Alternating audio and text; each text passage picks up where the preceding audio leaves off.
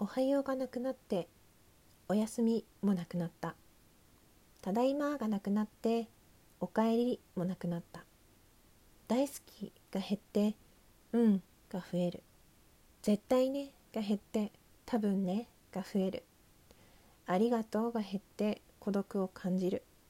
ごめんねが減ってすれ違う。本日はこのねすれ違うというこれはポエムなのかな？投稿をシェアさせていただきました。こうね言葉挨拶どんな人とでもそうね家族じゃなくてもなんか寂しいよね。うんこうラジオトークをしている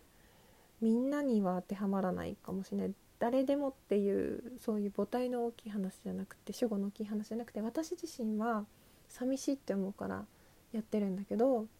本当おはようとかありがとうとかそういう言葉を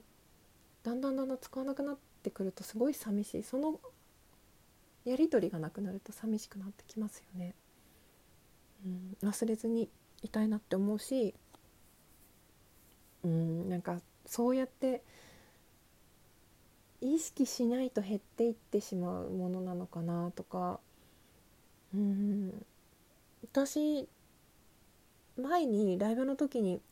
こう会計の時とかね割と私ありがとうって言うんだけどそれはさ親が言っていたからで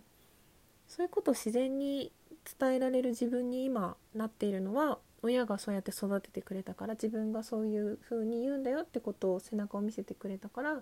私もそういう時は臆せずするとありがとうっていう言葉が出てくるんだけど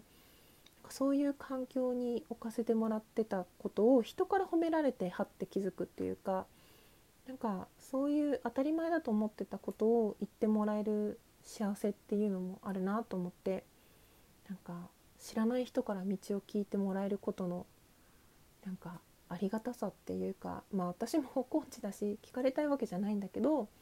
人に道を聞かれるってことは相手に安心感を与えているっていうこと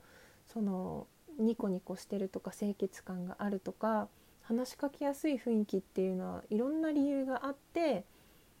だから第一印象がいいっていうことだからすごくそれはあなたの財産だからって言ってもらったことがあって。ね。それがすごく思い出されます。あそういう自分一度そういう自分になれたんだったらその自分は放棄せず大事にしていきたいしありがとうを忘れない。人でありたいなっていうふうに思いました。なんかそんな